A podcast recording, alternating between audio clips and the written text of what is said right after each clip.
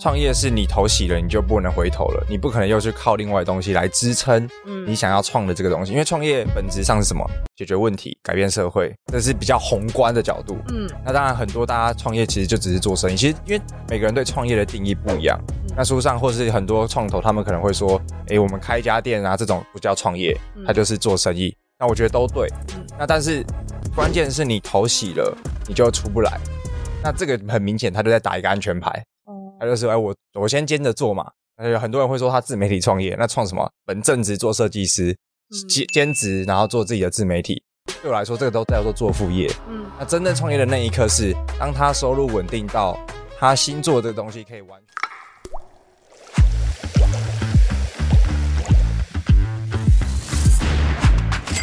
哈哈哈哈！准备好开始你的创业实验了吗？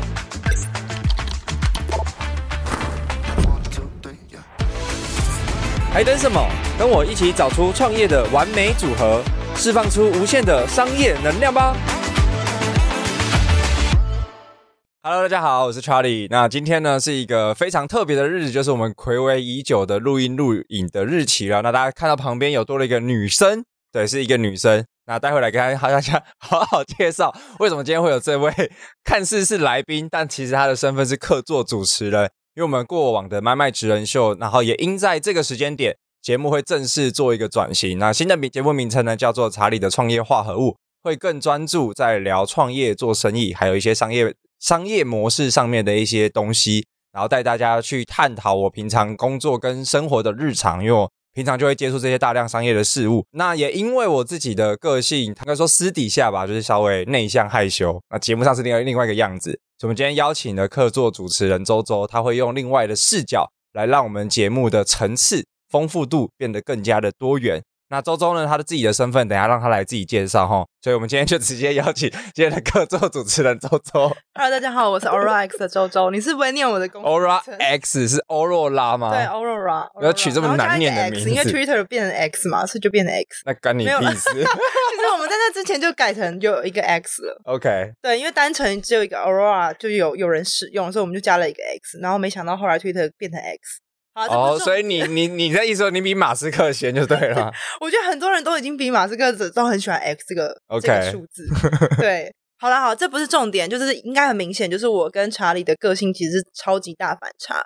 所以我其实真的很荣幸可以来到就是查理的新的节目，然后担任这客座主持人。那之后的所有的未来的节目，我也非常期待说，就是可以，呃，因为我自己平常不太会接触什么创业大老板，或者是可能今天碰到一个老板，然后就要问他一些什么，哎，你的商业模式是什么？你怎么创业的？你怎么失败？我可能只是想说，你怎么让我帮我加薪？我只是想问这个问题。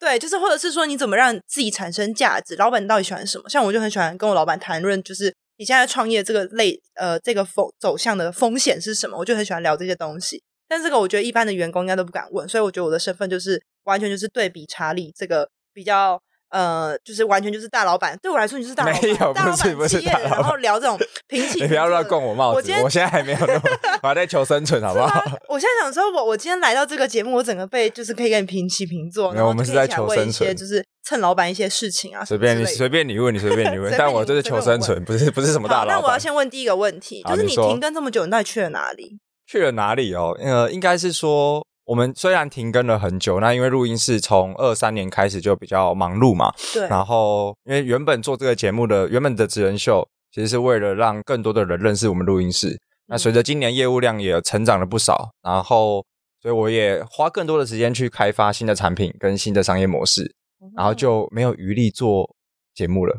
哦，所以才会跟半年，对，才会中断两集是七月跟，你看我都背起来，七月跟最近的那，不错，有认真准备，没有啦，是这两，但其实我们呃，应该照真正讲，应该是大概停更两三个月，然后就有开始陆陆续续有录，嗯、只是因为后面我们就没有就是及时的一直持续的去上架，因为随着节目转型，我们就是想要把它变成是 video podcast，就现现在这样，就是有影像化。哦那因为影像化你也知道嘛，就是它的后置时间不像你不像你们以前做这一做做做这行的，所以我们也在 tune 这整个就是后置的制作流程。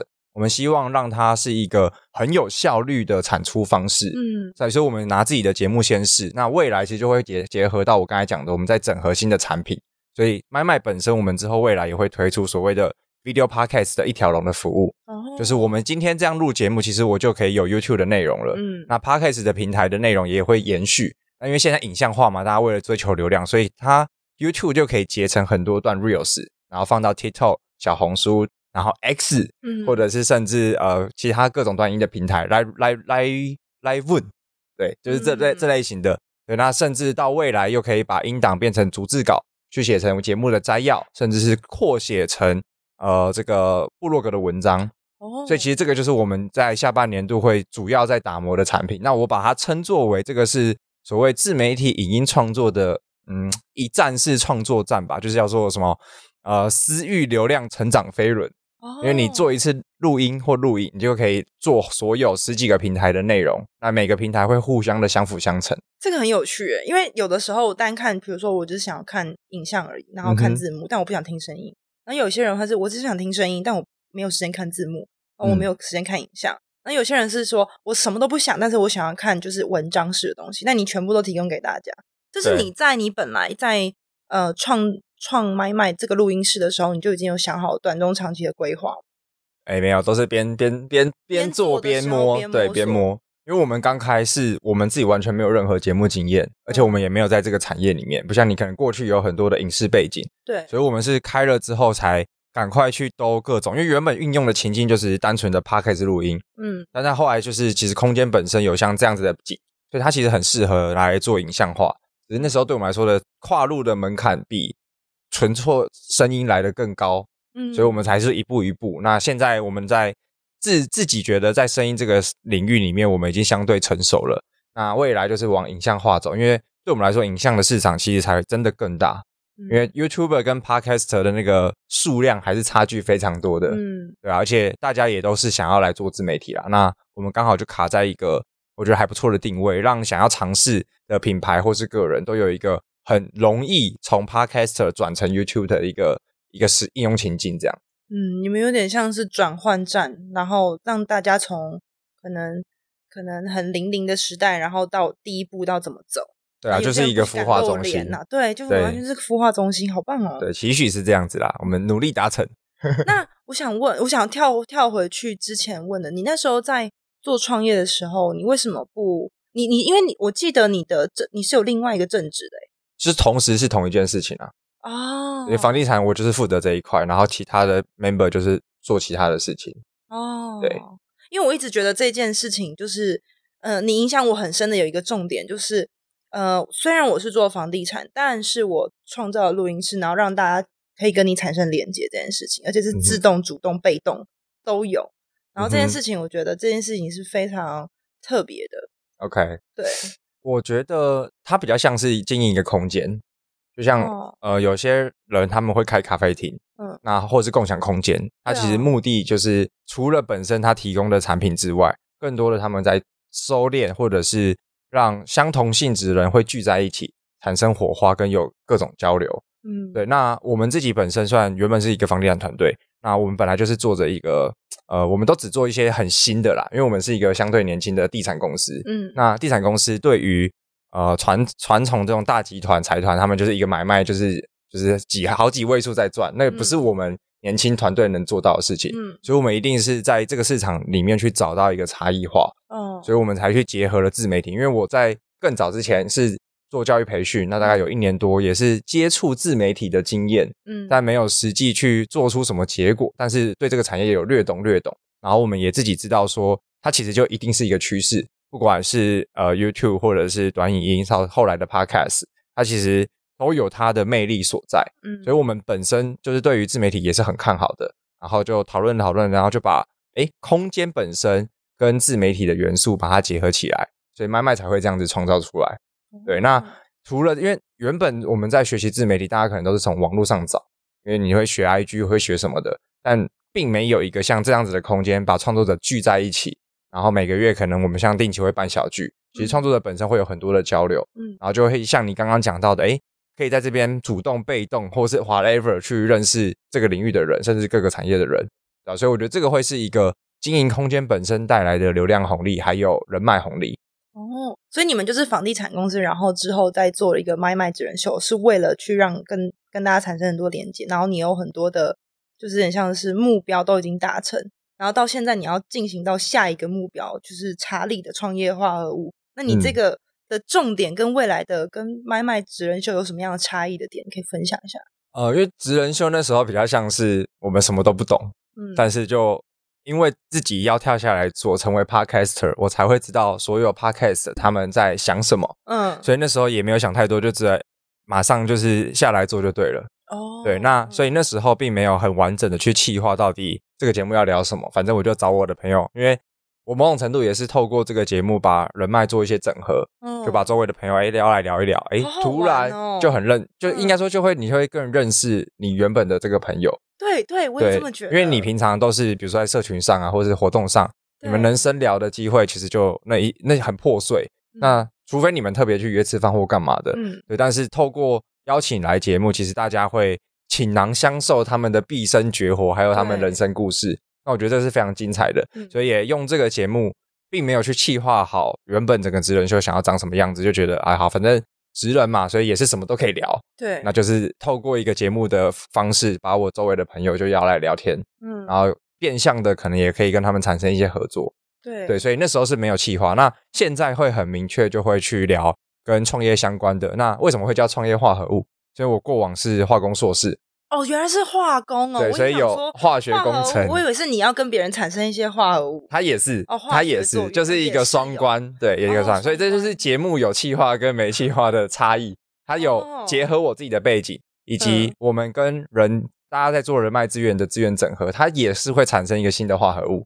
因为我们会有什么样的合作都不知道，很有趣哦。嗯，对，所以这个就是未来节目定调的新方向，所以我们自己也非常的期待。我我也非常的期待，因为我自己的话，一般是不会跟这些创业家然后聊到这些那么深刻的东西。对，我非常期待。嗯、那我想问说，就是你觉得创业跟副业是一样的吗？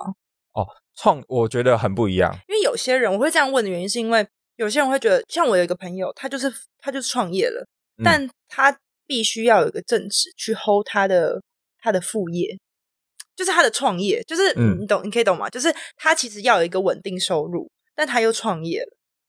那他他他创，但他的创业一开始是副业，OK，就是他他投钱进去，那个是他的创业，可是他又需要一个稳定的收入，uh huh. 然后但就变成是，oh. 可是这是我未来可能就如果创业，可能我一稳定之后，我又可以把它变成我的正职，主动收入，懂，对懂。那我会觉得这个。它其实对我来说就是叫做做一个副业，因为创业是你头洗了，你就不能回头了，你不可能又去靠另外的东西来支撑，你想要创的这个东西。因为创业本质上是什么？解决问题，或者是改变社会，这是比较宏观的角度。嗯，那当然很多大家创业其实就只是做生意，其实因为每个人对创业的定义不一样。那书上或是很多创投，他们可能会说：“诶，我们开一家店啊，这种不叫创业，它就是做生意。”那我觉得都对。嗯，那但是。关键是你头洗了，你就出不来。那这个很明显，他就在打一个安全牌。哦，他就说：“哎，我我先兼着做嘛。”有很多人会说他自媒体创业，那创什么？本正职做设计师，兼兼职然后做自己的自媒体。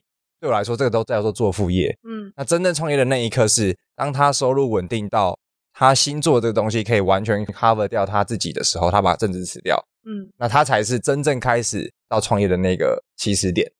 前面都是在做副业，副业对你来说就有点像斜杠。对，因为副业本身就是你会有一个正职嘛，或是一个主要的收入来源。那你依循着在这个时间跟这个收入之下，你去探索更多的收入的潜在可能，嗯，所以才会说是为什么叫斜杠，为什么叫副业，就是因为都不是你主要的，都是你用剩余的时间跟剩余的产值去做额外有机会为你创造经济价值的事情。哦，原来这个差异在这里哦。但这是我自己个人认为啦，可能每个人会有自己的见解。我不知道其他人的见解是什么，因为其实我有时候也会有一点点不太理解对方说，哦，我现在是斜杠青年，嗯、斜杠创业家，然后 所以你到底是副业还是创业？因为我觉得创业这个词在市场上，或是大家都说烂了啦。哦，就是我随便就是都可以说，我现在就出来创业。对，那你你你要创什么业？你可以讲出来吗？你解决什么问题？哦，那你现在到底提供什么服务？没有啊，我就是有设计背景啊，我会做网站啊，我出来创业啊。嗯，那那你就是接案而已啊。对哦，对耶，真的耶，突破盲场。突破盲场。哎，你好会突破盲场哦。我觉得我在咨询台，然后咨询这件事情。哦，原来是。那你等下要付我咨询费。对，我就是在客座主持人，好不好？那我想问，那你为什么会因为我知道创业都必须付出很多的 money 跟风险，还有很多的时间。嗯、你为什么会想要走上创业这条路？呃，我觉得这跟每个人自己内心，因为真的不是每个人都适合创业。对，我知道，那像我就不会。你要去问自己，你有没有这样子的想法或企图？那我是在求学的阶段就对这个东西很有执念吧？为什么？什么时候就开始？嗯，我觉得大学就开始了，就是大三、大四，我就老师说了什么，然后你就说，就是我会自己去看这些有关创业的课程，或者去上这些东西。那因为我自己，我觉得这是个性观，这个性有关，哦、就是。我很不喜欢去做一成不变的事情，所以，但我这是很晚才开始认识自己。那因为呃，我是硕士念完，然后我就直接没有去当工程师了嘛，我就开始没有直接创业，嗯、但是就是先到可能其他的地方去磨练。对，那但是这个种子一直以来都有只种在我的心中，甚至我在学呃大四的时候也有去打过那种创业比赛或干嘛的。那我我觉得参比赛是要干嘛？就学校的创业比赛，你也是就是一群学生分组。然后大家去想一个题目，然后去做简单的 POC 或者是简单的 MVP，去去说服评审你现在卖的这个理想或是这个 idea。解释一下 POC 跟什么？呃，POC 叫做 Proof of Concept，就是呃让你用最小成本或者跟 MVP 类似啊，就是你今天想，比如说好，我想要开一个录音室，嗯，那你要怎么样很快的验证你这个录音室是有市场价值的？那你是不是可以先可能简单做个问卷，或者去调查一些需求，然后去知道说，哎，真的有。这使用者有这个需求，嗯、那你就有验证了你的这个 idea 是有市场可行性的，嗯、那你就可以来，不管是筹钱或干嘛把它开出来之类的。哦，对，所以对我来说是在求学阶段就已经呃很想要这样做，然后那时候也有就是去参加活动，因为我觉得呃机会成本的关系啦，就是你去接触这些课程或是学习这些创业，不代表你是真的要创业，因为很多人可能是上过之后就发现，哎，干我真的不适合创业，嗯，因为。创业的风险跟压力是非常大的，嗯，那反而他就可以认清自己说，好，我可能就以专业经理人的职业目标去累积，嗯，专业经理人就是可以寄托在大公司底下，领着高薪，但前提是有那个能力，嗯，但他不用去承担就是什么都没有的风险，顶多被裁员，对，但他可以再换家，嗯，对，那创业就是你会把这个东西一定要把它做起来，做不起来就。再换个东西做，没有不一定。对，必须要一直有钱去燃烧这件事情，就是钱啊，或是还有还有热情也很重要啊。就是你如果对你做这个题目没有热情，你就不可能投起进来，全心全意把它做好。因为我我遇到有一些创业家，他可能是觉得说他自己这个这可能就是有点内幕，就是反正他们就是其实他们就是投了钱，然后有了这个品牌，但是他们就是有点像沉没成本，咬死的沉没成本，但他们其实没有机会了。呃，那这种呢？就是他们自负。这这这，你说投了钱，然后他不管吗？还是说什么？不管这个品牌，就是这个品牌。那叫投资人吧？那不叫创业家吧？哦，创业家是真的在 hold 这个品牌的那个人呢、啊。哦，就是很不一样，哦，还是很不一样哎。就如果只是投钱不管，现在就是投资人嘛。那当然，投资又有分很多嘛，就是你投了不管，或是投了之后，你会跟团队定期的开会做投后管理等等，那就是。Another issue，我们可以之后再聊。哇，哦，可是为什么不能现在聊？也可以啊，也可以啊，我就怕时间，怕节目时间不够。现在到底几点了？是没有，我这时间好好好，你说你说。因为就像是比如说，好，我今天如果我要创业，我第一步我要找合伙人，还是我自己就可以来？看你想要创什么业，就所以你要先去定义好你想要解决的问题，或者是你想要提供的服务是什么东西。那这个规模到底有多大？就是你如果只是想要开一家店，你找钱找到人就可以开干了。嗯，但如果今天我要做一个软体的服务好了，那我不是工程背景，我就一定要找到有工程师跟我一起来来搞啊。嗯，所以要先去定义好你想要做的这个创业题目到底是什么。嗯，当然很有些创业家就是所谓的艺人公司。嗯，那他也可以小，但是他可以把他手背范围内的事情做到好，做到极致。嗯，那有些规模大，就是你就会需要有各式各样的人才。去实现你在追求的那个创业目标，或是那个愿景。那你觉得，身为一个创业家，他需要哪具备哪些特质？我觉得最直接的就是热情，然后还有很负责任跟真诚。就是这对，这是对我来说啦，但不不见得每个创业家都都都是这样。不用去思考说我会不会分析这个成本，这个。呃，我那个都是那个就不是他特质，那就是一个你后天可以培养的技能。真的吗？分析能力啦，数据能力，你不会说你有你有一个分析的特质哈？数学十六分，这应该是无法。但你可以发挥创意啊，你可以用你的创意跟别人结合啊。你是创意能力很强、计划能力很强的人，对啊，你可以来做内容啊，你可以当内容长啊。哇，我在这边好有 好有正向的力量啊！因为不是每个人都是全能的。哦，那因为呃，疗愈了。对，如果一个老板坚持他要做所有事情，那他的公司一定做不大。对对对，因为人的时间就很有限啊，嗯、每个人一天就二十四小时。当然，他会是一个学习的过程。因为以前我也都是什么事都自己来，嗯，到现在我都尽量不要自己来。因为当你的时间被绑住，你能做的规模它就只有这么的小。你你跟我讲，现在哪间上市公司是只有一个人的？是没有的。对，其实是没有的，不可能。嗯，对啊。那所以就是回到你刚才讲的，我觉得热情是他本身对于他想要解决的问题，他所属的产业，他就是透过热情，他不会被磨灭，至少。他会一直去尝试跟一直去突破，然后负责任就是因为你创业，你很可能就要收投资人的钱，嗯，那最怕的就是收了投资人的钱，全部都进创业家的口袋，然后这个公司倒了，再换下一家再去募资，嗯，所以我觉得如果真的是一个好的创业家，他会去对股东交代，他会对。投资人交代，也会对他的客户交代，因为本质上他会把产品做好，嗯，然后去解决他想解决的问题，那我觉得这都是一个负责任的展现，就看你用在哪个面向。那当然，真诚就是做生意的本质嘛。真、嗯、真诚跟正直，所以这个是我自己比较看重的特质。嗯，就有些人他那个气场，你感受到，你也会觉得就有点邪气，就是你可能也会避开，或者就会少合作这样。因为这个是这这个也是培养的啦。就是我有认识一个前辈，他就有这个特殊功能，就看你的照片就可以知道你后面的。光啊，你的气场啊，等等。真的，我那天去问一个我 闺蜜，然后她说什么会看眼睛瞳孔，然后拍了一千张，然后瞳孔，然后就说之之类的，之类的。反正就是因为我觉得气啊，或者是这个人的状态还有能量，他虽然讲起来很玄，但这个是一个呃，你经历久了，你真的可以感受到那个差异的的一个一个一个技能吧？嗯，对啊，就是创业家有点像是我不想，比如说我不想再接案了，或者是说我不想要。在嗯，就是朝九晚五的生活，所以我选择要创业。然后我又带着我想要解决问题，我又想要就是为社会服务这种。呃，我我觉得呃，朝九晚五并不等于你就要去创业，它是完全不同的考虑。你就做副业就好了，哦、或者是你可以去探索兴趣就好了。你可以去运动去干嘛的？嗯，就是创业是真的是，呃，我觉得。创业不外乎都有一个追求，他可能是想要赚钱，哦，但不见得是透过创业会是一个好赚钱的方式，嗯，因为有可能接案做副业，它累积的速度也更快，嗯，那创业也可能会烧，有可能会赔掉，它的风险是相对高的。就像人家会说嘛，你如果呃不喜欢一个朋友，你就叫他去创业，嗯，有有有，他要面他要面对的东西，他就不是单纯着。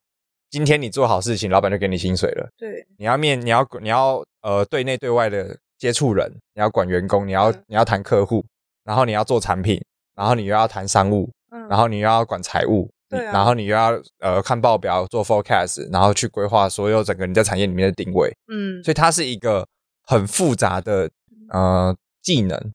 那所以并不是说我今天不想上班，我就去创业，那你就是害你朋友。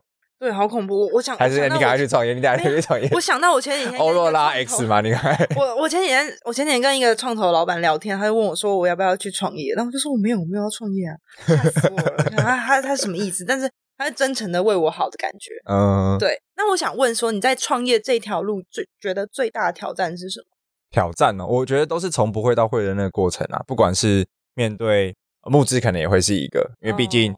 你你能募到钱，基本上就是别人对你的信任，对，或者是募资的当时一开始一定是找认识的人嘛？一定啊，就是三 F 啊，哦，friend、family 跟 force，哦，你有听过这个吗？我我听过，我听过，要么是家人，要么是朋友，不要，要么就是笨蛋，初始所以会相信你，所以你初始资金是来自于没有公司的公司，对啊，我们团队的，对啊，哦，那就还好，所以我觉得每因为每个人的创业背景故事跟那个起始点是不一样的，嗯，对，那。呃，回到这个困难度，就是呃，我们比如说以麦麦这个品牌来说好了，对，呃，我们的起始点也比较特别，我们是从房地产团队切一个新的赛道，然后进到自媒体产业，所以我们并没有 太多在不管是 p a c k a g e 的经验或是什么的，嗯，但是我们知道，或者是我觉得那个特质是，你知道你现在投洗的，你就是一定要把它做成，嗯，所以呃，中间可能会花一些时间，那我觉得更好的方式是你都已经知道。呃，你这个市场的规模，然后你想要提提供的服务究竟能解决什么问题？然后在评估完了之后，很精准的用最小的成本投进来做，相对的成你的胜率就会比较高，因为开店的成本是很高的。就我们偷偷，比如说我们把这间空间弄出来也花了好几百，嗯，但是并不是每个人就有好几百，对对对，对，那所以每个人的阶段背景不是你也有好不好？就是每个人，就是每个人那个阶段背景都不太一样，所以很多像我们最近可能要要研究，比如说短影音的一些呃多平台的上传工具，嗯，那它就不用一个这么大量的起始资金，嗯，但是我们要怎么样低成本去先验证这个想法跟这个需求在市场上是有的。而且是创作者本身有一个很痛的痛点，这个也是我们聊完之后就跟发现说，哎，真的很多的创作者都都有这样子，因为大家都不想浪费时间，大家都想要透过 AI，透过各种工具去提升效率。对啊，因为人的时间是很有限，很有限的。那 AI 的话就是一个辅助的工具。对啊，所以我觉得回到你刚才讲的，就是呃，困难都一定都有，不管是投呃面募资也好，找产品的定位也好，或者是找客户也好，它都是一个。呃，每个创业家对，我觉得那是应该对每个创业家来说都是一个困难的挑战的过程。那只是每个人都可以越过，只是你的速度有多快。那如果你提早规划好，那这个困难相对都可以相对比较小一点。我觉得今天的查理很有魅力耶，天哪，什么东西？很厉害，真的很厉害。我我很久没有听到你这么侃侃而谈你的故事。哦，真的吗？因为我觉得上次呃第一次吃饭的时候才比较了解你的故事，那从来没有聊过。你的创业的这所有的经历，对。那我们回到新的节目名称，就是查理的创业化合物。你觉得这是哪一些元素可以组成、组合而成的？哦，我就会像我们一开始讲到的嘛，嗯、它是结合我自己过往的背景，嗯、以及我可能这两三年来累积的人脉跟商业资源，嗯、去兜出来的一个新形态的节目名称。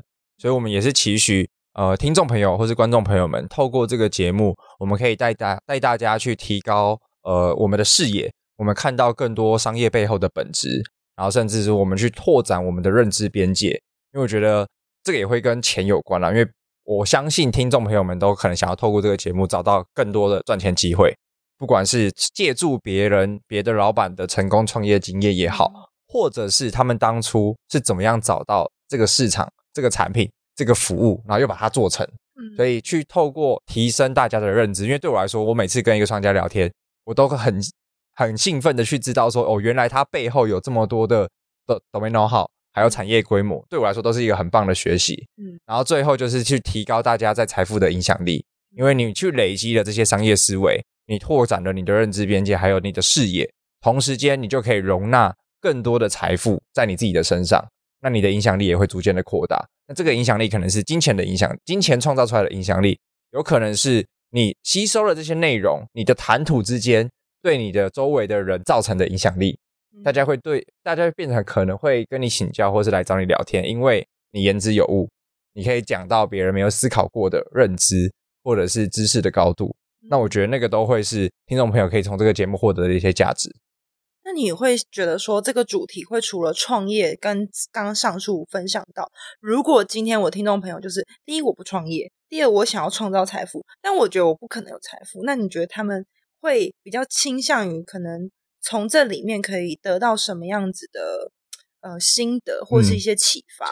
嗯、呃，我觉得我因为我们接下来会有几条呃内容的走向，有可能会是我分享我自己在生活所观察到的商业见解哦。比如说我去体验了一家店之后，我们就会可能分享我前阵子去拍形象照，哦、我就拍完了之后我就。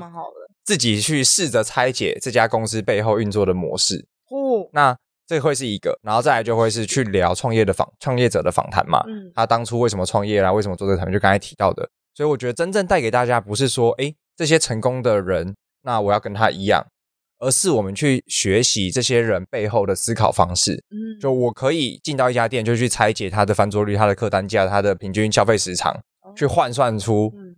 他可能一天的营收有多少，一个月的营收有多少？那我相信听众朋友练这件事情是可以练习的，嗯，然后我们就可以试着去拆解商业。你日常生活中所看到的每一个物品、每一个现象、每一个资讯背后，它有都有其商业的目的跟价值。嗯，今天你会被一个东西的行销打到，那为什么是用这个管道来看到？它背后也有它的商业逻辑所在。为什么 One Boy 的冰风衣砸各种广告？因为郭雪芙吧。对，那它背后也有它这样子操作的品牌跟商业的目的。所以我觉得，不管你今天是不是想要创业，或者是你是不是想要呃提高你的财富，更关键的是，你学到这些背后的商业价值，还有商业本质。嗯、我觉得提高商业思维，有可能就可以直接帮他在职场上加薪，因为他会知道老板怎么想。哦，这个好像跟我有点关系。那我那我理解，我觉得就是我之前在还没有 ORAX 这个品牌之前的时候，我的想法都会是，就是我就是解决老板交代我的任务。但是我现在的想法是，我要如何让我这所有的呃。案件如或是案子，它可以永续。但是永续的必须的关键就是我如何创造它的商业模式。那商业模式简单来说，就是我如何让它赚钱。那如何让它赚钱，就是在如何让它出厂，就是让它卖出卖得出去。这件事情是我一直没有在 ORAX 这个品牌之前可以想到的事情。所以我觉得，如果观众朋友、听众朋友他们如果觉得说，就如果我们觉得说，哦。我们就是没有办法了解，说老板嗯很成功啊，或是有这些创业家的特质，但我没有想要创业，我也没有想要成为这个成功者。但是我们可以学习他们成功者的经验。我觉得就像是我可能出去旅游，然后他们叫我打卡，然后就叫我直接不是上网站，他们直接叫我用小红书打卡，因为小红书上面有非常非常多的使用者经验。那对我来说，我觉得这就是我想要的，或是所有观众想要的是使用者经验。我得到这个东西，我有什么样对我好的？那我可以拿来使用。那我觉得，呃，查理的创业化合物就很像是说，我今天我吸收到这些所有人的成功者或者是创业家的这些故事之后，那我要得到什么样子的特质，是我可以学习，我可以去运用在我的生活或是工作当中的。我觉得今天真的超级棒啊！我觉得学到好多哦。没有没有，我觉得刚刚最后面讲的那个那点很重要啊，就是我们听这些故事，其实。除了好听之外，对，除了背后也是长见识、长知识。那更重要的是运用到我们自己的生活生活上。嗯，就是每个人所处的阶段，可能是求职者，可能是呃职场工作者，可能是斜杠副业者，可能是创业者。嗯，那每个人都有自己的经历背景跟所在的时间阶段。嗯，那透过这些人他的分享，他一定跟你所处的经验是完全不一样的。在某种程度就可以去长知识之后，套用回来你自己的这个职涯的人生道路上。那，有机会就可以加速你达成你想要的的职涯目标，嗯，或是更快达成这样。非常感谢今天查理能够分享这么完整的创业的那创业的经历。那我有件最后一句话，我想要跟大家分享，就是我们我们分享很多可能创业家或者是一些成功者或者是一些所有人的故事，在未来。但不管怎么样，我们的所有拿所有的人出来，并不是用来比，就是我们的比较不是用来伤害，而是用来定位我们自己。但是这件这句话我很想要送给大家。那同时我也想要请查理来总结一下今天的内容，然后跟讲一些祝福的话，祝福大家。我觉得呃，今天真的就是一个频道重新启动的一个开始啦。那我自己是相信，呃，随着我们的制作团队也越来越完善，跟越来越有经验，那我们也很有信心可以去创造出更多对观众朋友或者听众朋友有价值的内容。那更重要的是，我们平常接触到的这些日常关键背后的这些商业行为，那我觉得它都是真的很有价值。因为我过去就是也就是 没有真的进到科技业的工程师，嗯，对，那那个那个脑袋是很僵化的。我不是说工程师，我不是在谈什么工程师，是过去的那个我自己，可能五年前我的思考逻辑是非常非常僵化的。嗯，我就觉得我的职涯道路就只能进科技业当工程师，那我要进台积电。我要去领年薪百万，嗯，对，那我那时候就只有那个目标。但我觉得从这四五年来走到现在，其实每个人都有自己人生的选择权，嗯，只是你有没有去探索跟发掘属于你自己的天赋或是你热情的事情。就是你也可以当一个呃上班族，领好的薪水，但是你可以把你下班之后的生活活得精彩。所以我觉得这个是一个呃想要带给大家说，这个世界很大，那我们不用去每天抱怨。或者是比如说现现在很红的这个三道猴子嘛，就是大家为什么这么有感，就是因为啊干这个人就会过得很烂，然后怎样怎样怎样。嗯、但我觉得就是像个周周他讲的，不需要这么多的比较，嗯，而是我们今天的自己过得比昨天的自己还还来得更好。嗯、那这也是我最后想送给大家的。嗯、那我们今天节目就到这边。好，真的，今天节目就到这边。好啦，我们就会放在哪边呢？哦，我们会在 YouTube，然后各大 Podcast 平台。然后也会在 IG 有一些 Reels 的露出，TikTok 上面也会有详细的收听资讯呢。我们也会放在节目的介绍栏。我们就下次见喽，大家拜拜，拜拜。